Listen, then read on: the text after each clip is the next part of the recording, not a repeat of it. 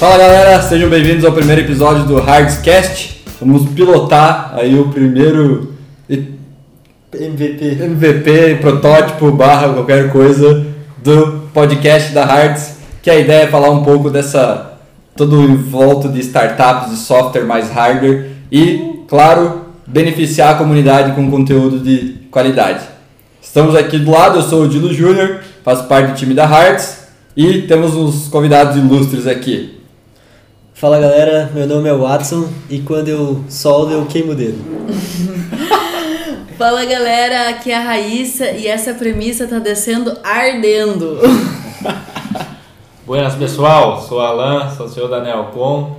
Vamos aqui um pouco furar as pitangas, falar do que, que a gente já aprendeu, do que, que a gente errou e buscar também, é sempre melhorar.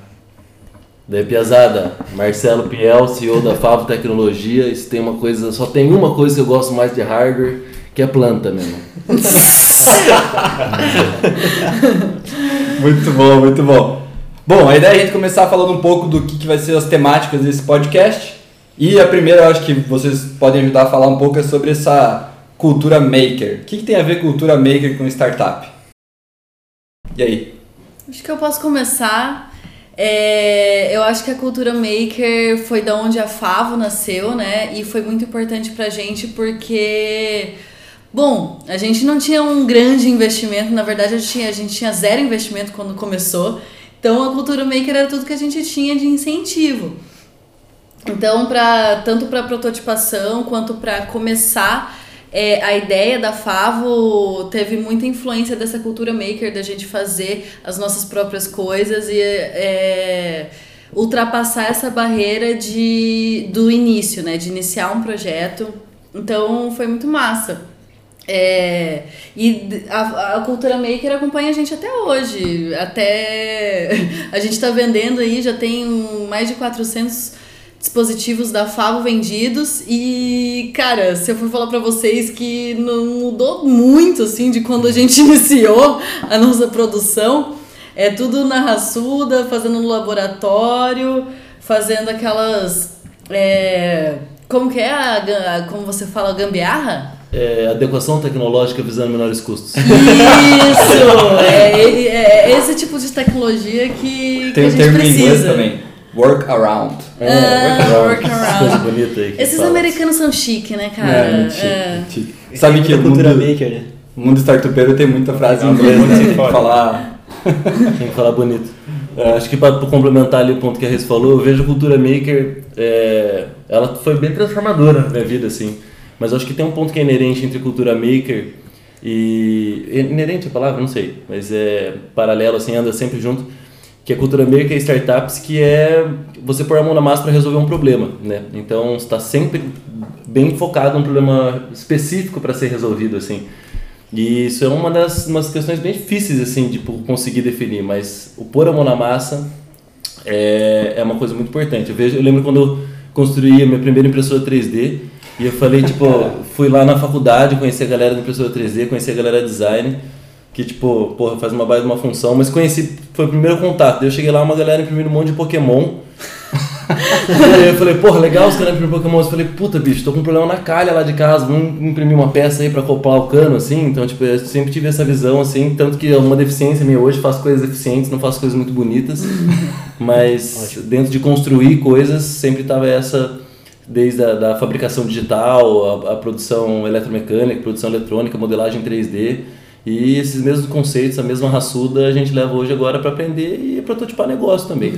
Acho que tem um pouco a ver também com o que você falou do empreendedorismo, né? De empreendedor normalmente é aquela galera que consegue de realmente fazer algo para resolver algum problema, né? Então, mesmo assim, é um desafio de construir um produto, é também um desafio de, de criar um negócio. Acho que o legal da cultura maker é que tem gente que tem a cultura maker, que é resolver um problema, e tem gente que tem o level 2, que é usar isso para ganhar dinheiro com o empreendedorismo, né? Pode ser, daí tu junta as duas É o coisas. útil ao agradável, né? Boa. Eu acho que tem também outro level aí que seria um mais inicial, que pra mim foi muito importante do- de tipo dar sentido à faculdade. Então você tá lá Boa. fazendo engenharia, fica vendo aquele monte de cálculo, fica pensando, mas que merda que eu vou usar isso? Não é possível. E daí você descobre uma aplicação. E eu acho que isso, nossa, tem infinito valor, assim. Ah, eu fiz a UTFPR e, cara, lá tem os dinossauros dando aula e. Cara, ah, é- é, o Marcelo que me apresentou toda essa cultura maker, né? E pra mim fez total diferença, assim, entre eu desistir da faculdade e, tipo, não desistir, me formar e abrir minha própria startup. É legal que nem o que o Marcelo falou, né? Às vezes você tá lá, aí você tem uma aula de, por exemplo, desenho técnico, aí você fica lá desenhando sabonete, a aula inteira. E e você mostra pra sua mãe, por exemplo, ela fica tipo, ah, legal, filho, tá desenhando sabonete na aula. E aí você pega e, por exemplo, tem uma telha da casa dela, tá quebrada, você vai lá, desenha a telha e imprime. Resolve. Tem outro É uma treta. nível, né? É um nível acima, assim. Neon, como é que é a cultura maker lá no Oeste, Santa Catarina? Bem, eu acho que dá para compartilhar um pouco da, da nossa experiência lá que a gente teve, que ah, eu e meu sócio, quando a gente começou, eu e o Marcos, nós iniciamos partindo de, de demandas, né? principalmente que é uma região que tem muitas indústrias. E a gente viu que tinha muita tecnologia de software envolvida para resolver os problemas da indústria, mas pouca tecnologia de hardware. Então a gente, desde o nosso curso técnico que a gente fez junto na época do Senai, a gente sempre buscou também desenvolver equipamentos, soluções físicas que resolvessem problemas, que problemas reais. E a gente foi se apaixonando cada vez mais por esse é, por esse mercado e todo todo negócio, todo novo projeto que a gente começava era uma aventura, sabe? Porque a gente era apaixonado por colocar a mão na massa e fazer aquilo, mas era uma não sei se dá pra dizer uma faculdade, mas era um, um grande aprendizado. Pegava Uma o projeto, experiência- mas não sabia se ia terminar. É. Como é que vai fazer se não gostar? sabia que tinha que terminar, né? Tipo, só que Vamos dar um jeito. tinha que dar um jeito, né? Como que ia ser feito isso, a gente ia descobrindo, né? No, no decorrer do caminho. Então, para nós, cada projeto assim foi somando muita experiência e coisas assim que você mesmo vê lá dentro da universidade, que você vê é, na, no mundo acadêmico, mas que quando você coloca a mão na massa, sabe? E para acontecer que tu vê o negócio acontecendo de verdade, né? Boa. E aí você vê as, onde poderia melhorar, onde poderia é, evitar problemas, né? Enfim, é uma aventura. Não há nada melhor do que você ter feito um negócio que você vê aquilo andando na rua, né? Por Exato. exemplo, como você faz negócio para ar-condicionados, por exemplo, de caminhões, e vê aquilo na rua, assim, sendo espalhado pelo mundo. é um tesão. Não há coisa É. mais satisfatória. Quando você vê sua criação na rua assim, fala, puta, esse filho eu que botei. Aquele negócio discreto, né? Você tá na padaria e você olha, foi eu que fiz isso aí. Mais bacana é quando você vê isso gerando valor para o cliente, né? E isso te retornando também, né? Fazendo teu negócio crescer, ganhar visibilidade, começa a empregar pessoas, né? Então, E sem falar no caso, por exemplo, de vários outros negócios que geram, que talvez as pessoas não conhecem, mas que geram um grande impacto na vida das pessoas depois, né? E aí eu acho que entra um pouco no próximo coisa da pauta que é startups, né? Então a gente tem aí a Favo, que é uma startup, a Neocon, que é uma startup, entre vários outros, é, que resolve um problema na sociedade, gera um impacto tanto para o cliente quanto para o consumidor final, muitas vezes também. É, e eu acho que é essa junção da cultura maker com o empreendedorismo, e aí entra também essa, talvez essa ânsia da galera de querer botar esse negócio na rua, de gerar impacto e tornar sustentável de alguma forma. Né? E aí vem esse modelo de startup maluco, né? que hoje a galera olha para startup de hardware e tem medo muitas vezes, porque é, digamos assim, como a gente viu esse dia, diferente, né? é desafiador. Mas, enfim, como é que vocês acham que essa cultura maker e toda essa parte de construir produtos físicos entra para o mundo de startup? Eu acho que tem um ponto, assim, saindo do, do- do- da, da, da primeira parte da conversa e indo pra segunda, é que, tipo, a cultura maker ela tem um caráter edu- educacional muito forte, muito pesado, assim, também. Então, o que eu sempre falo, assim, pra galera, pros calouros, assim, da mecatrônica, que eu tenho mais contato, que fala, velho, bicho, se você depender do professor pra, pra aprender isso daí, não vai adiantar conta. Tipo, ele, vai, ele, ele pode te abrir o caminho, assim, ele pode te dar, mas a grande questão é que você vai ter que sentar a bunda na cadeira e vai ter que começar a construir suas paradas. Mas nada melhor do que procurar indústrias pra fazer isso, né? A indústrias, ou ter os seus projetos pessoais mesmo, no mínimo, assim, ter os seus projetos pessoais. Você tá na área de engenharia, eu tô falando aqui pela minha área, aqui pela mecatrônica, bicho. Não adianta você ficar só na faculdade, você vai ter que pegar e criar um projeto pessoal, né, fora isso, assim, para conseguir sintetizar todas as outras coisas. Muitas vezes o departamento da mecânica não conversa com o departamento da eletrônica, tem várias outras tretas, então, tipo, é crucial que você tenha um projeto é, pessoal e eu digo mais, na minha opinião, você tem que trabalhar na área também, você está cursando uma engenharia para você ver como que funciona na realidade, que, puta, é outra coisa completamente diferente. Agora, é, e você ter esse projeto pessoal, veja, hoje a Favo está contratando, está com vaga aberta para contratar para a área técnica. E cara, pra gente poder analisar essas pessoas que vão colocar para dentro, a pessoa ter desenvolvido um projeto, por exemplo, a pessoa ter construído um protótipo, para mim é um diferencial muito grande botar esse cara pra dentro e falar, cara, o cara teve que construir um protótipo, teve que se virar nos 30. O cara É, sentar fala lá a verdade, lado- Marcelo. O maior diferencial pra você é a pessoa ter feito Senai. Claro, Senaizão é pra caralho, porra. Senaizão, Aí, porra, que tá brincadeira. Porra, Senai, Senai é vida demais, dá conta, pelo amor de Deus, o que que é isso? Dois caras do Senai. Senaizão salva, o que que é isso? Bauruzão aí, 2006.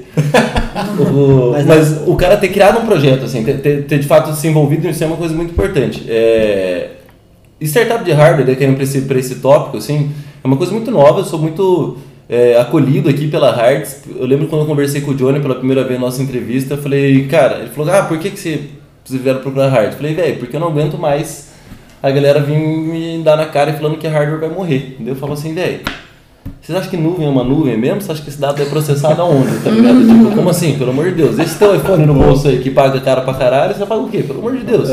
Entendeu? Se o único modelo viável na vida é um SaaS. Pelo amor de Deus, vocês não são os desconstruidão das startups aí que tá tendo vindo romper vários paradigmas e agora você vem falar pra mim que você não tem nem a mínima ideia de hardware, que a hardware vai morrer. De onde que você tá tirando isso? Entendeu? Curiosidade, hoje por acaso eu tava. Um amigo meu postou um link num grupo lá do, da Y Combinator falando. E eu entrei no blog do cara que criou o Y Combinator, o Paul Graham, e em 2012 ele colocou um, um post que era assim: O hardware está de volta. 2012. né? E ele falou que naquele batch eram 35 startups, 14 eram de hardware da Y Combinator. Então, né? Uma mensagem importante. As maiores startups, as maiores empresas hoje em dia são de hardware. né? Claro. A Apple, HP, Samsung, são todas startups de hardware. Sim.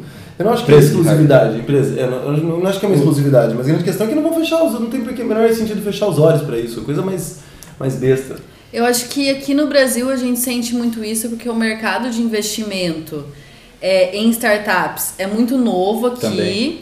E daí a galera quer ir para um caminho mais seguro que é o SaaS. É mais seguro, é mais barato, né?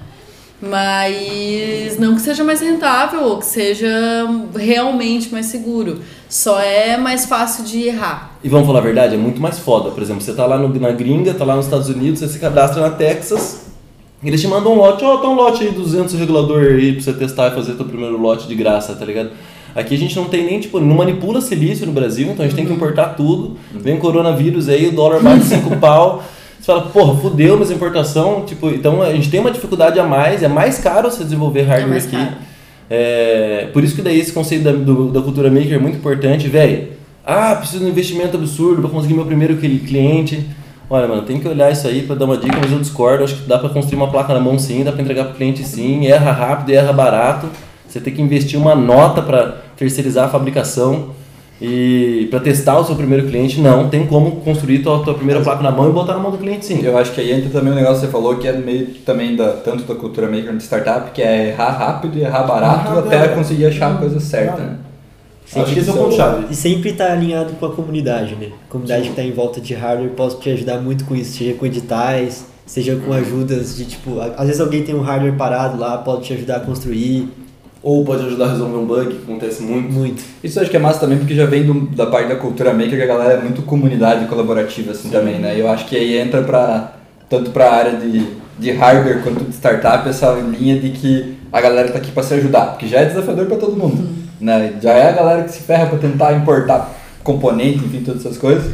E aí então acho que pelo menos eu senti assim entrando um pouco mais no mundo de hardware que a galera é um pouco mais receptiva em termos de colaboração, assim, um ajudar o outro. Não que do software não é, nem que de outras startups não é, mas digo que parece que talvez por ter essa cultura um maker ponto é um pouco que já funciona. Fato. Não que no software não funcione também, porque a, a comunidade código aberto lá também é bem grande Eu acho também. que né? talvez a gente tenha se achado agora e tá se sentindo mais acolhido. Talvez. Pode ser. É, Pode acontece. ser. É, Mas faz tempo que a gente tá nessa, procurando gente também. Tá, tá. Boa, mas então, só pra gente resumir, cultura maker é toda essa galera que bota pra fazer, né, resolve o problema. Startup é então quando você pega um- uma empresa que tu, tu tem uma ideia de uma empresa e quer transformar ela num negócio repetível, escalável, enfim. Dá pra escalar hardware? O que, que é isso? Mas é com certeza. Indiscutível. Não, só pra ver, só pra ver a reação da galera aqui, né? É, mas eu acho que daí é muito interessante também falar do negócio que é, ok, temos hardware, temos produto, mas também temos software. Uhum. O que, que é o software mais hardware? O que, que vocês veem isso como software e hardware junto? Uma solução completa, posso dizer assim. Ó, Hoje eu venho um pouco assim de mais um mais dentro da indústria e conheço diversos desafios que ela possui por depender de, uma, de partes diferentes, né? Ou de não ter um processo integrado. Com essa nova pegada, né, de indústria 4.0, de é, quarta revolução industrial, por mais que conhecendo o chão de fábrica mesmo, né, a gente tal, talvez nem está saindo da segunda ainda, é, tem muito para evoluir, tem muito mesmo. Nesse cenário também a gente enxerga oportunidades aqui no, no Brasil, é, onde há essa entrada de digi- digitalização. E como o Marcelo falou, né, hoje tem os hardwares lá da, da indústria, é, as máquinas, equipamentos e tudo mais, e que precisam se conectar de alguma forma, né, gerar mais dados, mais indicadores. Hoje se fala muito de otimizar um processo ao invés de criar novos, né? boa. E eu acredito que, ah, principalmente falando de IoT, né, é, internet das coisas, vem para agregar muito a isso, para otimizar processos, né? E aí sim, onde entra de fato, né, o hardware, é um coletor de informação, um, um- Um uma operação remota, um atuador, algo do tipo, conectado com um software que gera lá indicadores, gera informações relevantes para a tomada de decisão. E gera uma recorrência de mensalidade, porque vai usar a plataforma. Também tem que botar. Tanto gosta. Dom Sasme. É, eu acho que vale a pena falar também, Alan, que é, a gente parece que é, o Brasil é muito tecnológico, né? Mas quando eu tava na faculdade eram tipo 15% das indústrias do Brasil que tinham alguma coisa é, automatizada autônoma. É, né, tipo. Então, cara, tem muito mercado aqui no Brasil. A gente ainda tá. Parece que passou só 30 anos da segunda revolução industrial, porque a, a gente tem alguns anos aí de delay, né, do resto do mundo. Então tem muito mercado ainda para essa área de indústria 4.0, faz muito sentido, né? Boa. Tem, tem muita oportunidade, né? A Uhum. gente vê pelos editais que as indústrias, Lançam agora que interessante que é não apenas as indústrias, as empresas em geral estão é, buscando esse essa nova modelo de economia, Uhum. as startups, né?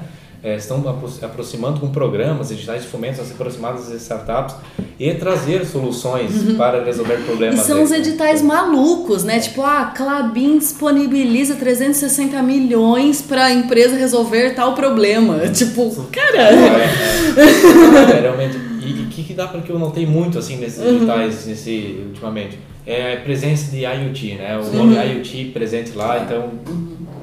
Acho Tá à que tona. Tá, Inclusive, tá no vários- auge, assim. Tá no auge. vários incentivos né, para as empresas conseguir trabalhar com startups de tecno, que desenvolvem tecnologia IoT, enfim, que é realmente, eu acho que um, um fomento, digamos assim, para conseguir acelerar esse processo de digitalização Aham. que a gente fala da indústria, desses, é, dessa tecnologia que tem que entrar no mercado para ajudar a ser mais produtivo, para ajudar a ser mais eficaz e tudo mais. Tem um ponto sobre hardware mais software, né, cara? Tipo, eu lembro. Então, fui de cenarizão a vida inteira e sempre da área da mecânica, mecânica automotiva, metalurgia, pá. E daí, quando eu caí na UTF, fui fazer mecatrônica, logo no primeiro período eu descobri a, a computação. No segundo período eu descobri os sistemas embarcados. Boa. Que esses sistemas embarcados, para quem não conhece, são computadores projetados e desenvolvidos para resolver um set de tarefas muito específicos. E quando eu descobri aquilo, eu falei, caralho, bicho, Se eu dominar essa porra, se eu ficar bom nisso, eu vou ter superpoderes, irmão. Porque, porra, eu posso estar em qualquer lugar, fazendo o que eu quiser, medindo o que eu quiser, eu posso ter olhos em qualquer lugar, posso ter braços em qualquer lugar. Daí, tipo, o limite vai ser realmente só a minha imaginação. Não é só a minha imaginação, é capacidade de validação, capacidade de, É um monte de coisa. capacidade de Dinheiro. produzir, capacidade de entregar valor, capturar valor, mas o ponto principal é que justamente. Então, desde a parte, por exemplo, de sensoramento, que na minha época eu chamava de telemetria, sou saudosista, gosto de chamar de telemetria e telecomando ainda, né? mas a, a parte, por exemplo, ah, eu tenho a fusão de sensores, que é uma coisa que já se falava em 2010, Hoje em dia já está maior batido. Então, você pegar dois sensores para criar um dado que ainda não existe, para conseguir gerar indicadores que ainda não existem, criar um terceiro sensor, é, até a parte de, de atuação direta, é, em telecomando direto mesmo, aplicado em reações químicas. Então, é, o software ele vem justamente para poder dar inteligência. E daí, um outro ponto muito importante de hardware mais software é uma, uma gosto de fazer um paradigma aqui entre Arduino e Raspberry Pi. Então, a diferença entre microcontroladores e microprocessadores onde microcontroladores a gente tem lá para alguém para fazer uma força, né, para fazer um acionamento de potência um pouco maior, e microprocessadores alguém para poder processar um dado. Ambos dependem de um software, ambos dependem de um firmware para poder aplicar inteligência em cima disso. Agora, volto para a nuvem, bicho. Tipo, a nuvem não é nuvem, tem que ter o hardware para processar a inteligência para poder trabalhar com esse processamento. Então é crucial essa simbiose para poder Boa. trabalhar. Agora, quem domina tem superpoder, fica a dica aí. É aquele velho paradigma, né? Entre o cérebro, que seria tipo É. o software, e os braços, que seriam hardware. Né? Seria Nenhum hardware. dos dois funciona bem sozinho. Exato. Muito bom. E então, já que a gente falou dos conceitos e alguns conceitos, algumas coisas, quais são os desafios de uma startup que tem software e hardware no seu produto? Né, A gente já falou do- das dificuldades, às vezes, do câmbio no Brasil, da- de não ter é, acesso, muito acesso a componentes eletrônicos, ah, não tem processamento de silício, enfim, todas essas coisas do Brasil. O que, que é, um, talvez, os maiores desafios que vocês viram aí nessa trajetória de vocês como empreendedores de uma startup que tem um produto que é software mais hardware? Bem, A gente tá chorando aqui, gente. Ninguém A quer, tá ninguém quer entregar dicas. ouro. Ninguém quer chorar. calma, calma. eu acredito que eh, não só de startup, mas falando de empreender também, né? É, vocês eh, provavelmente formam o time, né? Reúnem a ideia, com- de- compartilham a ideia com algum amigo, vocês abraçam a causa e aí parte para a execução, né? Só que esquece que muitas vezes de consultar um cliente, de consultar um usuário, de vender isso. E isso eu acredito que seja um ponto assim muito chave, porque eu, eu e meu sócio, quando a gente começou, éramos só em dois no, no início da empresa, só- nós éramos pessoas muito técnicas, né? E a nossa formação era técnica, sempre, sempre, sempre foi isso. A gente trabalhou no produto, mas vender depois foi um super desafio, sabe? Que a gente não dominava nada disso. Então, a startup, o empreender, ele vai te desafiando aos poucos, aos poucos, né? Com coisas que você nunca talvez imaginaria a fazer, executar ou trabalhar, mas é, é muito apaixonante. E Eu acho que é falando- legal isso, ó, desculpa só interromper, que é legal que a gente tá aqui na mesa, né? Eu acho que eu sou, eu sou formado em computação, ciência da computação, engenharia, Senai, Senai, engenharia, engenharia, engenharia. Todos os engenheiros talvez não tiveram nenhuma aula de como vender um. Nunca. Nossa, nunca. fudendo. E a, no- a história da Fava é igualzinha aí da, do, do, do Alan, da Nelcom. Que a gente também, a gente ficou um ano desenvolvendo o produto. Aí quando a gente, não, agora o produto tá top, vamos vender. Vamos vender pra quem? Aí tipo, pô, Minha mãe falou que era legal, cara. onde que eu ofereço É a será síndrome- isso aqui? É a síndrome do vira-lata, né? É. Você desenvolve um negócio e fica, ai, mas será que alguém vai querer comprar essa solução? Não, sabia cara, a gente também, nem tipo, pensou é. nisso. Tipo, não é Não tava questão. focando é, focando Agora será desenvolver o produto. é. Que a gente veio da prestação de serviço, que quem, de- quem definiu o problema era o cliente, vinha com o problema definido, ó, preciso que vocês desenvolvam isso. A gente, porra, beleza, demorou então, ok. Até vai, agora tipo, puta que pariu, agora eu vou ter que criar esse cliente assim, né? Tipo, ele não vai vir cair no meu colo, vou ter que abrir, ainda mais uma e a agricultura gente- urbana, que é uma parada é. que, tipo, Vamos anunciar. Daí, tipo. Eu acho daí- que, que vale a questão, eu ia trazer isso depois, mas é, o Alan começou a falar e eu acho que vale a pergunta assim, como é que é essa transição daí no mundo de empreender do tipo, eu fiz é, um- aprendizado de engenharia, desenvolvimento de produto e tudo mais, e agora eu tô tendo que bater de frente com o meu cliente para vender. Como é que é essa, esse movimento de vocês para fazer isso? Você Eu acho que? Tá. Desculpa, mas eu acho que isso é um puta de um desafio É um desafio foda. que, principalmente na área de hardware, que gente tem muita galera que é técnica, né, engenheiro e tudo mais, é, e aí tu tem que partir para um negócio do tipo assim, eu tenho que fazer uma venda pra galera que eu nunca vi na frente, eu nunca, nem o professor me ensinou a fazer isso, talvez acho que até hoje não deve ensinar nos, nos cursos, mas como é que foi para vocês essa transição? Tipo, agora tem que vender. Boa, Dilo. É, para nós foi o momento que a gente a água bateu na bunda, dá para dizer assim. é, foi o momento que a gente falou, putz, nós, a gente preci- precisa complementar o time. né? E aí foi onde a gente buscou mais duas pessoas, a parte técnica e também comercial. Aí a gente viu que começou a reforçar isso.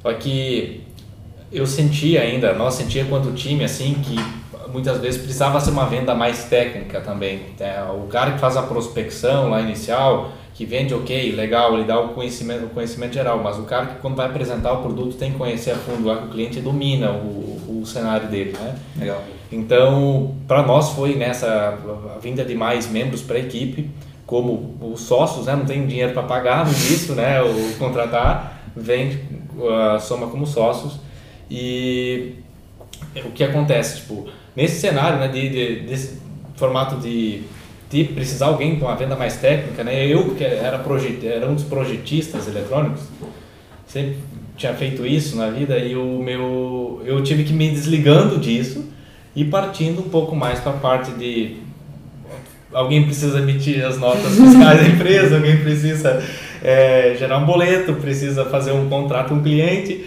e eu particularmente fui me desligando do desenvolvimento, tanto que hoje não me envolvo mais em nada, dou meus pitacos lá pro pessoal é, da, do desenvolvimento, né? Então a gente dividiu uma pessoa hoje para cada setor da equipe, né? Tecnologia e, e desenvolvimento.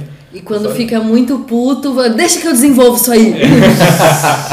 Mas às vezes você se frustra um pouco com isso? Ou tipo, essa saída sua do desenvolvimento foi legal? Porque às vezes você estudou 5 anos pra projetar e você se encontra numa situação onde você não projeta mais você vende, né? Perfeito. Como que é isso pra você? É, olha, para mim eu confesso que foi bom, porque eu tava ainda numa fase assim da vida de tentando buscando descobrir no que eu era bom. Não digo que eu já descobri, mas eu me sinto ah, mais um peixe dentro da água, dá para dizer assim, agora fazendo o que eu estou fazendo, né?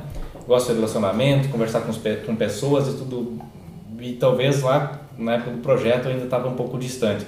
E agora eu faço um pouco até questão de me afastar um pouco do operacional, porque eu sei que tem pessoas muito competentes lá na, na empresa que fazem isso, e eu consigo estar um pouco mais, num olhar um pouco talvez mais estratégico, né? cuidando um pouco mais das opor- novas oportunidades. Então, é, isso é uma questão que, para nós, para mim, eu sei que se eu estou lá junto com a equipe, muitas vezes eu me envolvo até demais, sabe? Eu me meto até demais.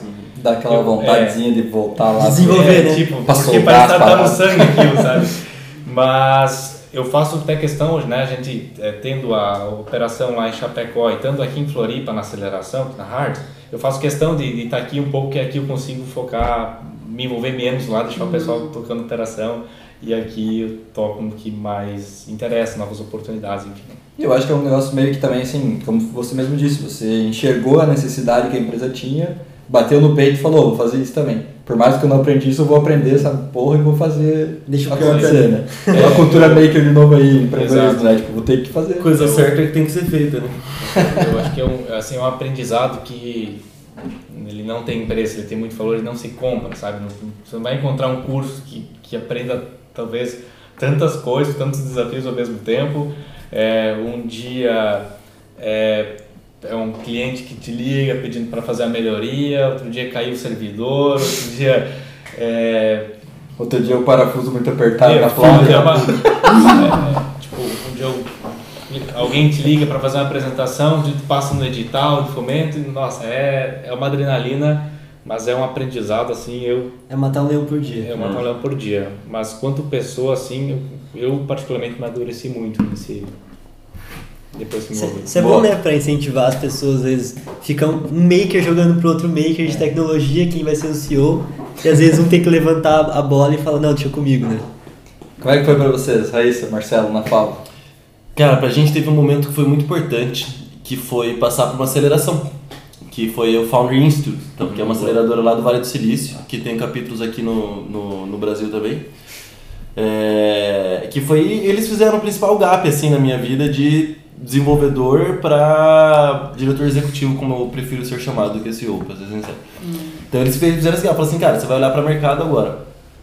Eu é, eu tava conversando com o Johnny ontem, tipo assim, falei, cara, eu abri uma firma de eu vou falar firma também, gente. Vocês vão ver que, é, sei lá, sempre Só quis uma- falar firma. Pra que Só uma ficar usando coisa em inglês, né? É, Expressões old em inglês. Só eu adendo, eu me chamei, eu Pessoas me inglesas, apresentei como Watson, mas às vezes as pessoas me chamam de Johnny. Ah, é verdade.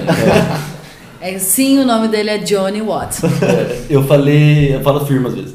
Então eu falei, porra, abri uma firma de tecnologia porque eu sou perdidamente apaixonado por desenvolvimento de tecnologia e agora a única coisa que eu não, não faço é desenvolver tecnologia. Eu fico louco, ao ponto, tipo, eu pegar às vezes meu domingão E ficar soldando. e ficar, eu falei, ah, vou, pra, vou lá hoje, vou projetar alguma parada, vou construir alguma coisa pessoal. Agora, tipo, sei lá, meus domingos eu projetando um patinete elétrico próprio, assim, por pira, assim, só pra vontade de ir lá, ir lá e soldar.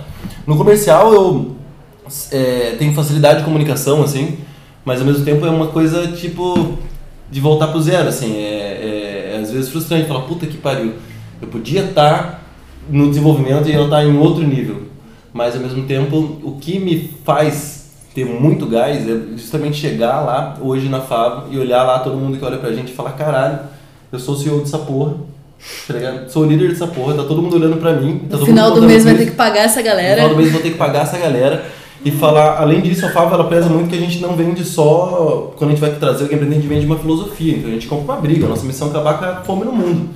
E tipo, não é uma coisa mais Marcelo, não pode ser uma coisa mais Marcelo, é uma coisa tipo assim, cara, a nossa empresa agora é, não é a maior empresa do mundo, mas necessariamente uma empresa do mundo melhor. E definitivamente a minha ambição, a minha maior ambição é que a empresa cresça, isso é muito maior do que as minhas ambições pessoais. Então, tipo, não adianta eu vou pegar meu domingo para desenvolver, mas a coisa certa é que tem que ser feita. Que Segunda-feira, agora. a segunda-feira. É, velho, tem que dar repor- reporte para o investidor, tem que abrir novos contatos, tem que testar coisa nova, tem que ser product owner, tem que botar para conversar e ah, tenho ah, o prazer, a sorte e a fortuna de ter a Raíssa com meu lado nessa jornada, ajudando, dando suporte no executivo, cuidando bastante no, no- do operacional da galera. Então, eu acho que a grande questão é essa transição é difícil, mas ela é doída, a gente gosta de desenvolver, mas a ambição para crescimento da empresa tem que ser maior que a nossa ambi- ambição pessoal.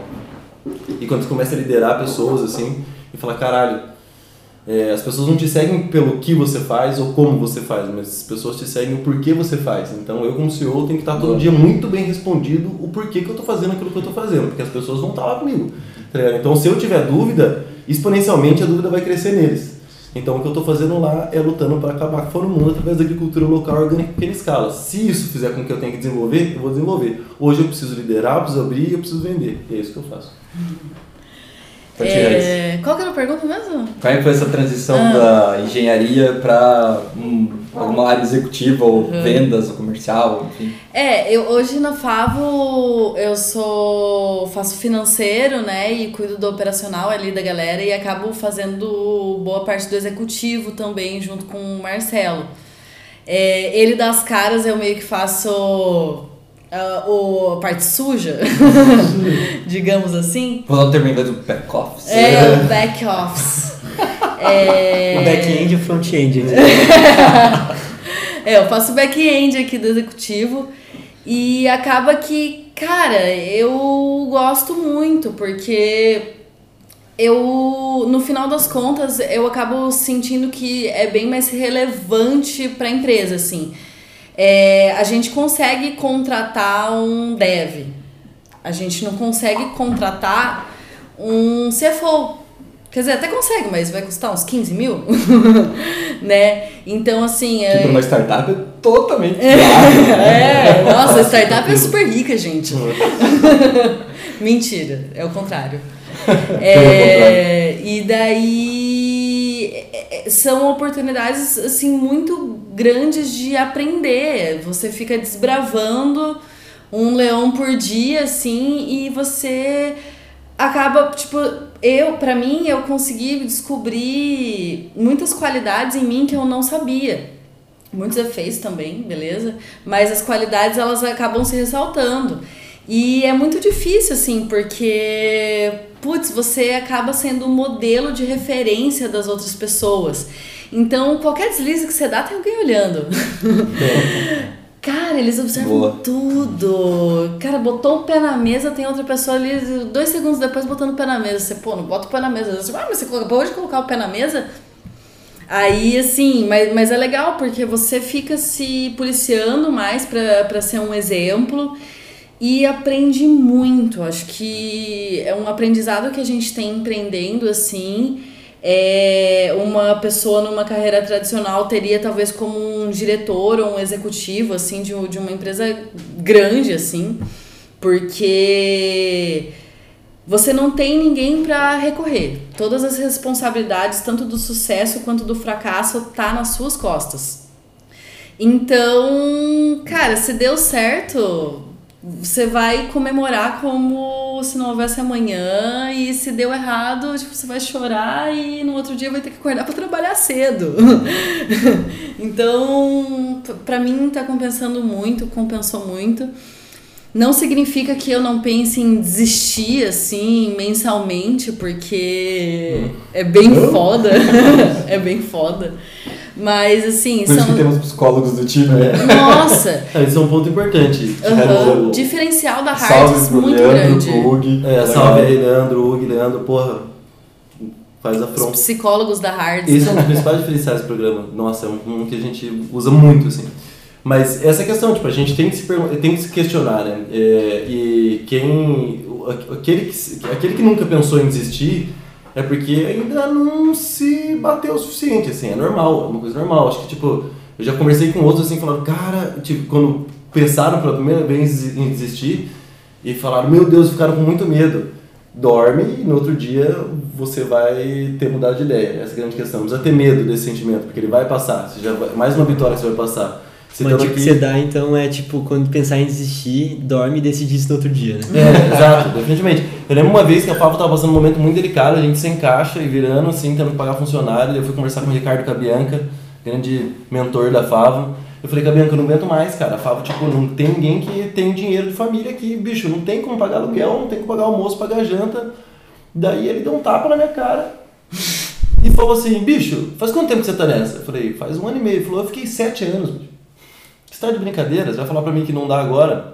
Quando E daí ele falou volta- que ele demitiu 30 pessoas no mesmo dia. de 30 e, e, história, e daí a grande questão, tipo, é, que daí volta pro propósito, né? Tipo assim, cara, eu ainda tenho minha missão, eu tô disposto a, a desistir dessa missão? Não tô, né, bicho?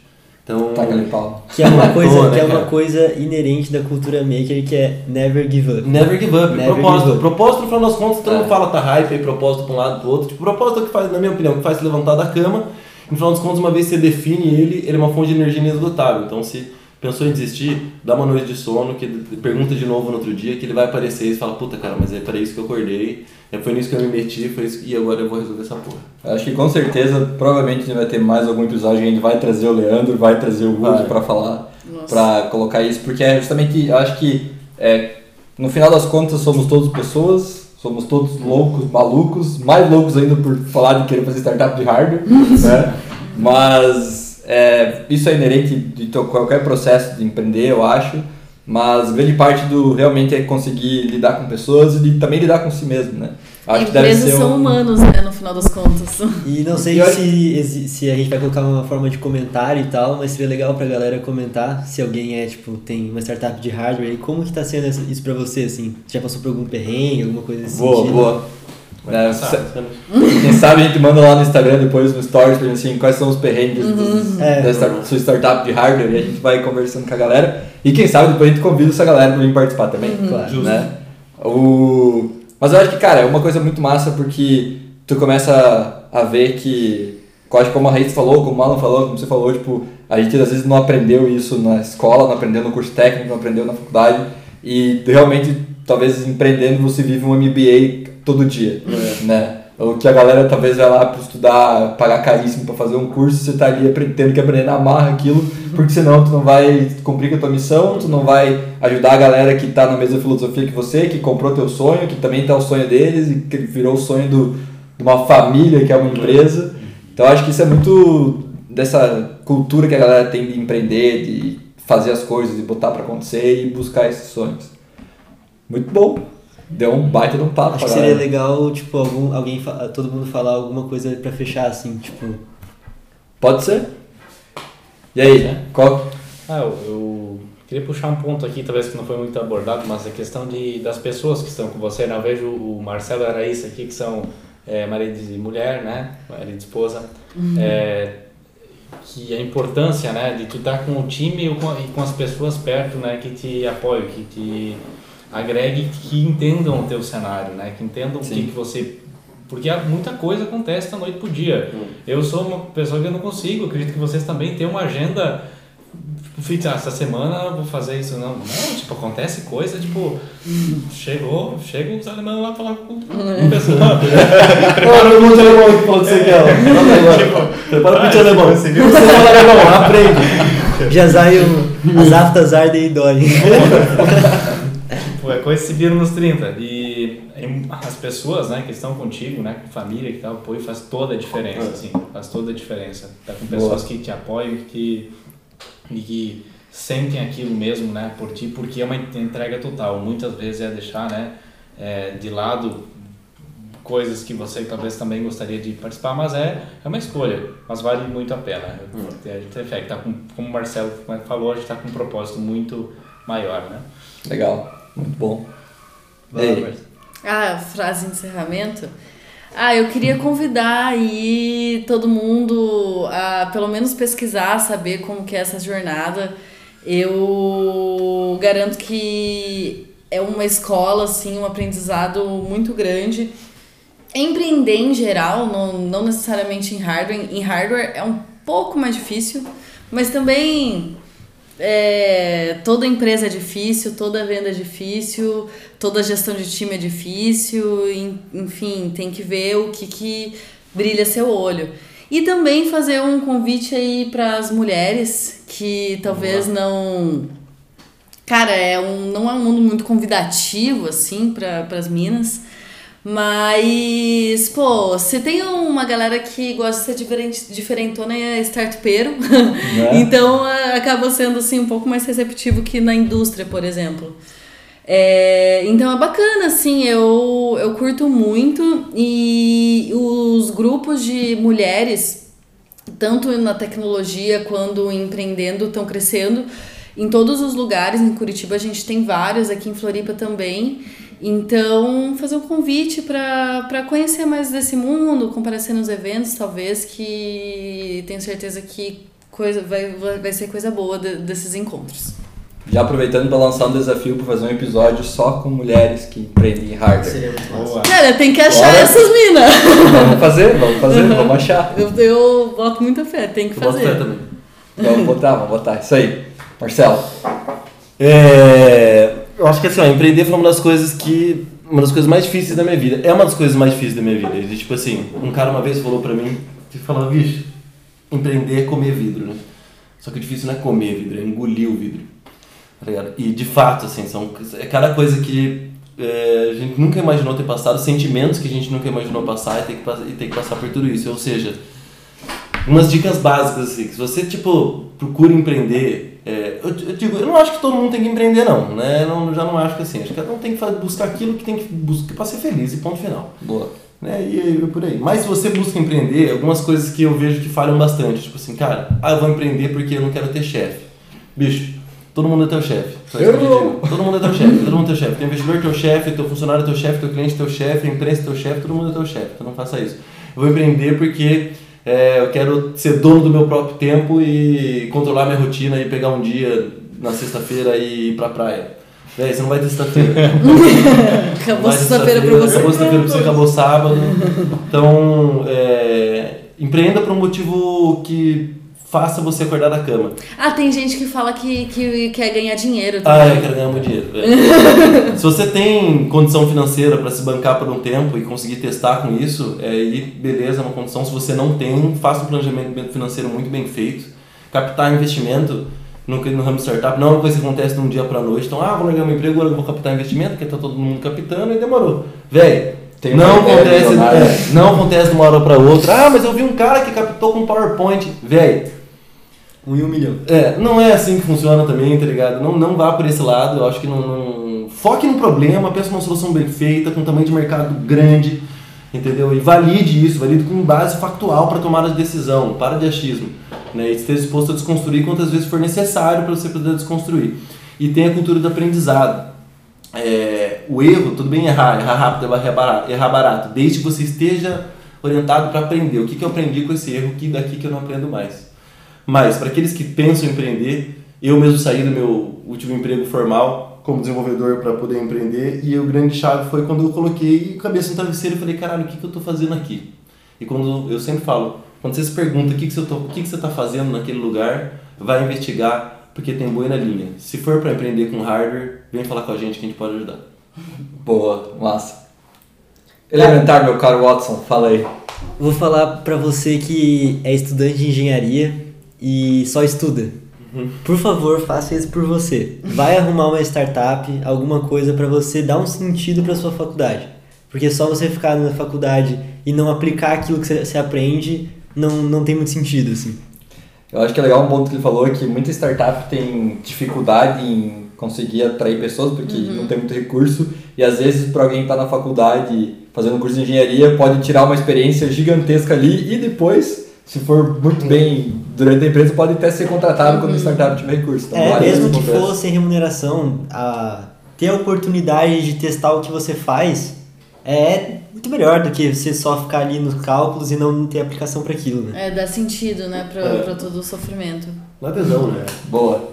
Então tá, eu para fechar, agradeço vocês todos que estiveram aí na primeira mesa e rodada com cachaça, uísque, cerveja. Nossa, nem vale fala. dizer que a gente está tentando fazer isso o mais informal possível.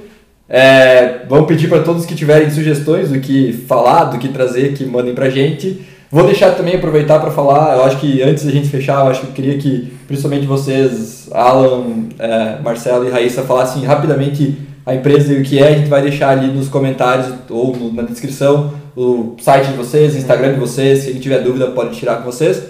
E a gente vai deixar também, né, eu acho que falar sobre um pouco da Hearts também, é, para que vocês possam se conectar com a gente. Pode ser? Para fechar, última finalização depois da frase. Então, Marcelo, o que é a Favo? Deixa aí. A Favo é uma startup de hardware e software que desenvolve soluções tecnológicas para o desenvolvimento humano sustentável. Nosso foco é em viabilizar a agricultura local, orgânica e pequena escala. Um pequeno dispositivo que você instala no local de cultivo, ele monitora e controla esse ambiente. Tudo isso é conectado na internet. Pelo nosso aplicativo você pode controlar suas áreas de cultivo de qualquer lugar. Nosso principal cliente hoje, isso pode mudar, já mudou várias vezes, acredito que não. Tenho dados agora que não, mas nunca se sabe, startup sempre pode votar. Nosso principal cliente hoje são incorporadoras, onde elas compram hortas colaborativas da gente e o condomínio mantém essa recorrência, manutenção e a gestão online destas hortas colaborativas. Além de você que quer automatizar, criar sorte em casa, você pode entrar no nosso site e comprar direto a nossa automação para sua casa mesmo. Vai lá ver. Qual é o site? www.loja.favotecnologia.com.br, mas entra lá, favotecnologia.com.br, manda uma mensagem no chat, vai cair para mim e fala olá, e daí a gente conversa mais. Vai estar os links tudo na descrição também. E aí, Alan? Legal. A Nelcom é uma Logitech que trabalha com logística, então o que, que a gente faz lá? Também é um hardware, um software, um conceito de IoT, que faz não apenas o acompanhamento da temperatura durante o transporte, mas também permite fazer o setup, a configuração de temperatura direto da central logística ou de um usuário é, remotamente, não depender de, do motorista que hoje ele é responsável. Ou seja, nós é, garantimos que os produtos sejam sempre transportados na temperatura certa e zeramos né, as perdas logísticas né, dos nossos clientes. Bem, pessoal, é, é isso que a gente faz. Convido vocês para conhecer um pouco mais do nosso trabalho, é, para estar tá vindo conversar com a gente também, que acredito que a gente possa é, contribuir também a temos muito a aprender ainda. Então, muito obrigado aí pela atenção de todos. Bom, é, eu sou da Favo também, mas só falando aqui das nossas outras redes que o Marcelo esqueceu de contar. É, te, estamos no Instagram, arroba FavoBR, no LinkedIn também, acho que é FavoBR também, né? Uhum, todos FavoBR. É. A gente coloca tudo lá na descrição. Uhum. Boa. E aí, e, e aí Dilu, o que, que é Hearts? O que é Hearts? Boa, né? Já ia terminar sem falar. O que é Hearts? O que é a Hearts? A Hearts é a primeira aceleradora para startups com produtos software mais hardware. Ha! Mas basicamente a gente investe em startups é, e entrega para eles muito mais que capital, uma mentoria, um, é, principalmente em estratégia e uma infraestrutura que possa ajudar a desenvolver os produtos, onde a nossa ideia é que eles saiam da aceleração com um produto de classe mundial. Então, caso vocês queiram entender mais, é hards.com.br, vai estar tudo na descrição também. E se tiver alguma dúvida, alguma coisa, manda para nós, manda lá no Instagram, arroba somoshards, e a gente vai colocar lá também uma, uma tag para fazer questões, dúvidas, enfim, do que você tiver sobre a Hards. Beleza? É isso aí? É isso aí. Fechou? Falou. Falou. Valeu, galera! Valeu!